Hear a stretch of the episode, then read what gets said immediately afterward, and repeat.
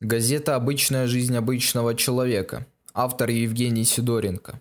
Щетка. Как-то шел я с родителями по европейской части Стамбула. Заходим в подземный переход, дабы пройти к центральной площади города. Было темно, где-то 7-8 часов вечера, и мы уже собирались идти в отель. В подземке перед нами шел турок, чистильщик обуви. Походил он с виду на пятиконтропа, только нос еще длинный был, закрученный, как у бабы Яги. При нем был весь арсенал, табуретка, средства типа гуталина, несколько видов щеток и тряпки. Во время того, как он шел по своим пролетарским делам, он уронил щетку. Я не придал этому значения, но туркмен сделал вид, что он не заметил, как она упала. Но не заметил, значит, подумал я. Примат отошел на приличное расстояние от нас, но я чисто из-за приличия поднял инструмент и вслед ему крикнул.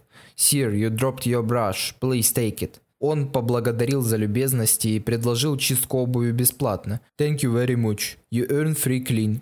Come with me. Мы отказались от данного предложения, так как все были в повседневной обуви. Турок уверял нас, что он свою работу сделает хорошо и справится даже с кроссовками. На выходе уже противоположной стороны он остановился, поставил нервно стул и умолял об чистке. Он и мне предложил, даже начал чистить мои кеды Vans Old School, а они, сука, замшевые, он бы их только испортил. Поэтому как только он, взмахивая, прошуршал щеткой несколько раз, я убрал ногу.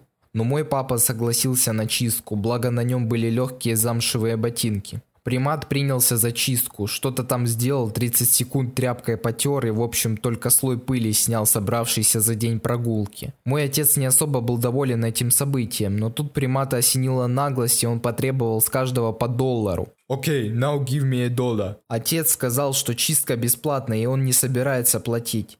Туркменов взбудоражили эти слова, и он взбесился. «Give me a dollar. Where is my dollar?» Что-то по-турецки горланил, наверное, матерился или проклинал. Мой батя пнул его, и мы пошли своей дорогой, а тем временем примат бился в конвульсиях по причине потери одного доллара. Более тупого и нелепого способа наебать туристов я еще не видел. Будь я на этом же месте, сейчас я бы и глаза вниз не опустил. Безантропия тотально поглотила мое мышление, вместе с ним и душу. Мораль всей этой истории такова. Не помогать незнакомым людям, познать искусство быть мерзавцем и всей душой ненавидеть турков. Впечатление от них – наглый, хитрожопый, гнилой народ. Не все, но в общем это так. Особенно гнид хватает в европейской части. К слову, там еще полно цыган. Ненавижу, блядь, цыган. А также не пойму, как на таких приматов ведутся женщины. Когда девушки видят перед собой турка, у них отключаются напрочь мозги. Девушки и так не тем, чем надо думают, не мозгами точно, особенно молодые. Находят всяких быдланов, неудачников, олухов, дебилов, приматов, идиотов трахаются с ними, соответственно, примат получает свое и уходит без каких-либо объяснений. Последствия думайте уже сами.